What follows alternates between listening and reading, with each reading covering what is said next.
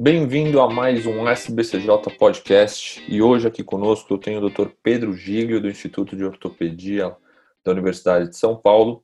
Uh, o Pedro é um cara que tem dado muitas aulas e discutido bastante uh, a leitura crítica de artigos. Ele já está fazendo uma parte de orientação dos R4 de joelho se formando, tem discutido muito isso com os residentes da Universidade de São Paulo e é exatamente isso que a gente vai discutir. Pedro, muito obrigado por aceitar nosso convite e fazer parte desse episódio conosco hoje. Obrigado a você, Bonadil. Obrigado a SBCJ. Excelente. E para começar, Pedro, vamos discutir um pouquinho qual é a, razão, né? qual é a importância da gente fazer uma leitura crítica uh, dos artigos que são publicados, né? O qual, e, qual a diferença, né? O que seria uma leitura crítica e qual a importância de quando a gente lê um artigo científico a gente ter essa crítica quando a gente está lendo e interpretando os dados que estão ali. É, isso é uma coisa que a gente vê nos nossos meninos e nos residentes, que a, a, primeira tendência que a gente tem quando a gente é destreinado em ler artigo científico é ler aquilo como se fosse um capítulo de livro, ler e absorvendo aquelas informações que o autor está colocando. Só que artigo científico, principalmente artigo original, é um pouco diferente de um capítulo de livro, que são simplesmente informações que você vai absorver. Ali tem muitos fatos novos que vêm da pesquisa e a gente tem que entender que em todo fato novo publicado existe um grau de incerteza. Por quê? Porque fazer pesquisa médica é, é bastante difícil. A pesquisa ela tenta é, trazer uma verdade sobre uma população com uma doença ou um tratamento a partir da avaliação de uma amostra. E isso, naturalmente, tem a chance de ter erros aleatórios, erros não sistemáticos, e erros sistemáticos, erros pela própria condução e metodologia do estudo. Então, como existe uma chance de erro, obviamente que de tudo aquilo que está publicado, nem tudo é 100% verdade, porque senão ah, não existiria chance de erro nos trabalhos. E leitura crítica é exatamente isso, é um esforço nosso para, quando a gente lê, criar um julgamento, quais daquelas informações a gente tem um grau de certeza maior e um grau de certeza menor. E porque isso varia até mesmo dentro de um trabalho. Tem alguns achados que a gente pode ficar com bastante confiança e outros com menos. Então é isso que a gente quer estimular quando a gente fala de leitura crítica e quer colocar um pouquinho sobre leitura crítica na, na, na formação do cirurgião de joelho. Eu acho que isso falou é muito importante, interessante, né? Ou seja, quando a gente está lendo um artigo científico, ele está ali sujeito a um erro, né? Ele não é uma verdade pura do jeito que está ali, senão até a gente fica maluco, porque tem artigos que às vezes estudam a mesma uhum. coisa e vão chegar a conclusões diferentes. A gente tem que uhum. tentar saber ler, interpretar esses dados para saber por que, que esses dados estão diferentes, né? E qual que eu devo confiar mais ou não. E pensando nisso também, quando a gente vai buscar dados na literatura, muita gente fala, ah, mas essa, sobre esse assunto a gente não tem nenhum estudo duplo cego, randomizado, ou seja, aquele desenho perfeito que compara o A contra o B e teoricamente seria o, o estudo ideal, né? A gente sabe que muito, quando a gente fala principalmente em cirurgia, não vai ter esse desenho perfeito, né? Como é que você vê isso? Você acha que isso é uma falha da, da literatura de uma forma geral? Você acha que realmente a gente nunca vai ter trabalhos perfeitos sobre tudo? Como é que você interpreta isso daí? Eu, eu acho que você está certo e uh, a, a, às vezes a gente fica muito focado e as pessoas ficam muito focados qual é o desenho do estudo e daí o único desenho do estudo que é bom de verdade seria um ensaio clínico controlado, randomizado, e qual o tamanho da amostra. Isso é uma coisa que as pessoas uh, valorizam muito. Ah, um estudo com 200 pacientes, ou ah, esse estudo só tinha 20 pacientes. E essas duas coisas, tanto o tipo de estudo quanto o tamanho da amostra, não necessariamente uh, se correlacionam perfeitamente com a qualidade com a certeza que a gente tem daquele achado.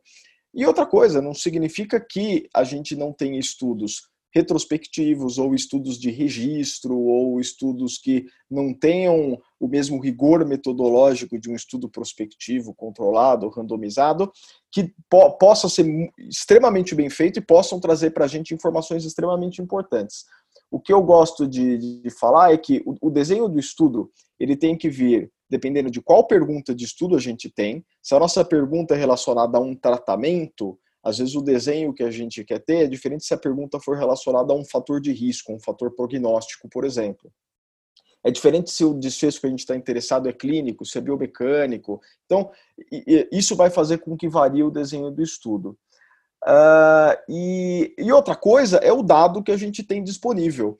Uh, os, esses estudos prospectivos, às vezes a gente vai parar, decide que fazer o estudo e daí que a gente vai coletar os dados. Só que a gente tem muito dado, a gente sabe muita coisa de ortopedia baseado nos dados que a gente coleta na prática clínica normal. Dados retrospectivos, dados de registros nacionais, dados dos nossos pacientes que a gente está tratando. A gente achar que uh, esses dados não vão servir, a gente não deve aproveitar para fazer estudos e aprender muitas coisas uh, uh, que vêm dessa nossa prática, é, é seria um, desperdício de certa forma.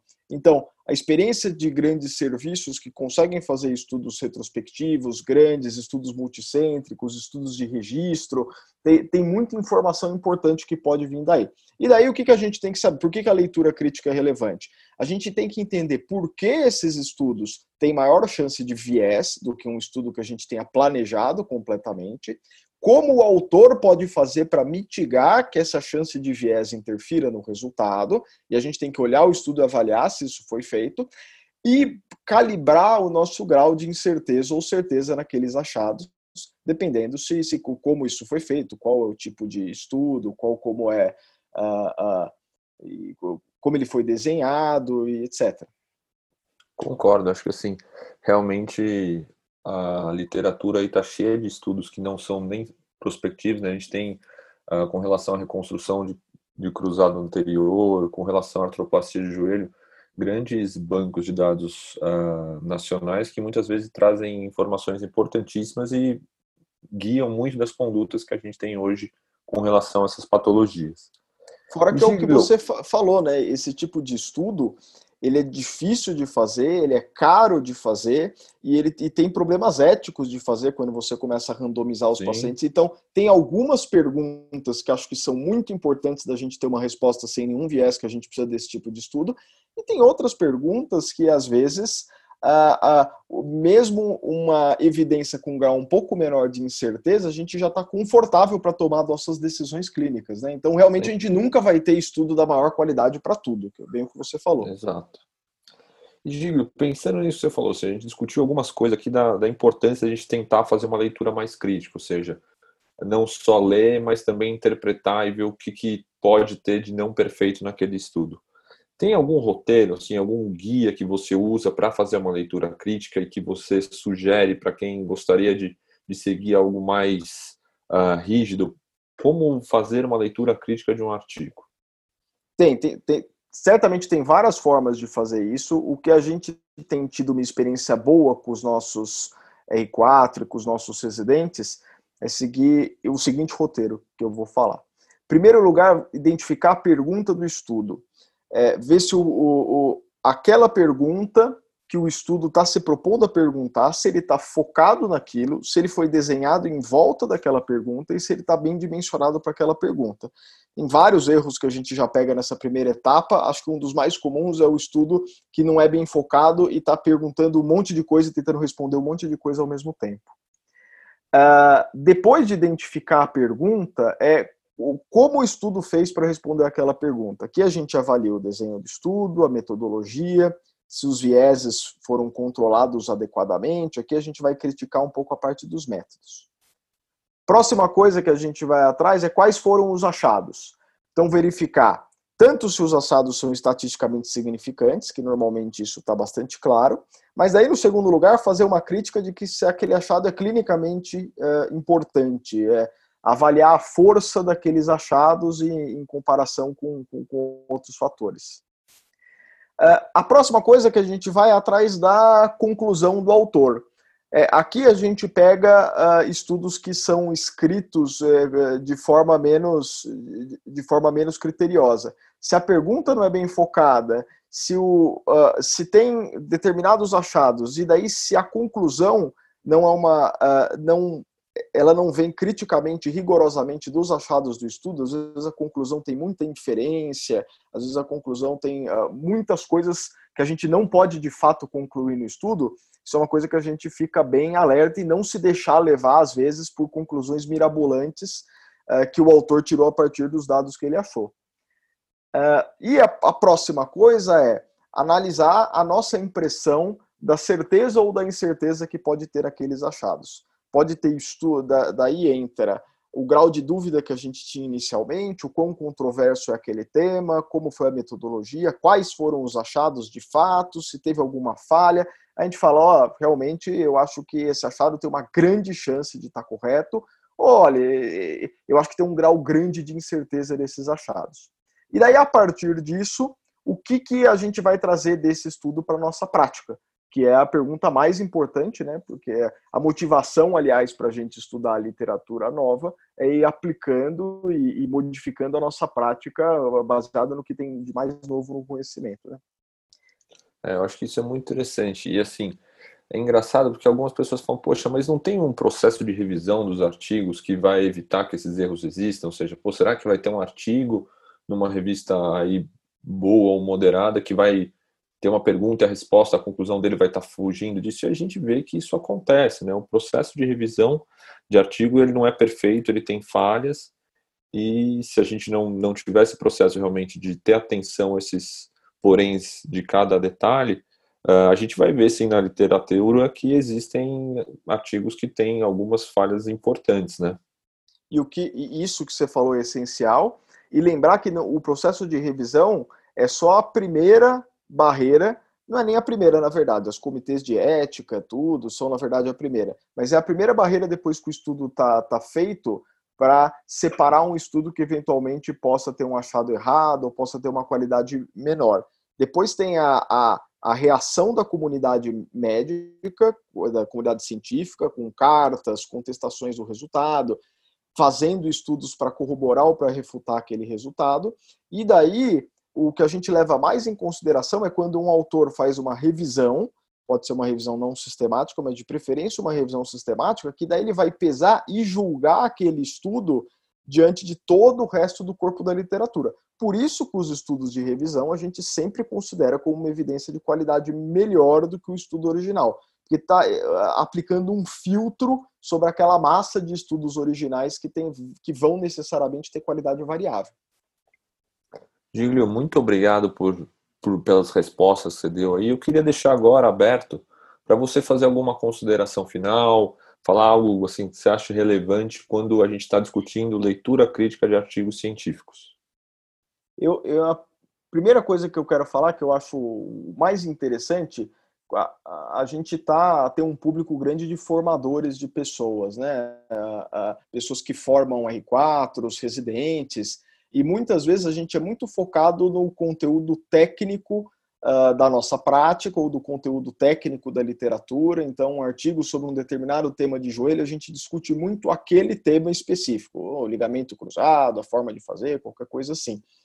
E às vezes uh, uh, falta, talvez, na formação que a gente dá para os mais novos, uh, um pouco de foco nessa parte de metodologia científica e no formato do trabalho e no processo de, da metodologia do trabalho.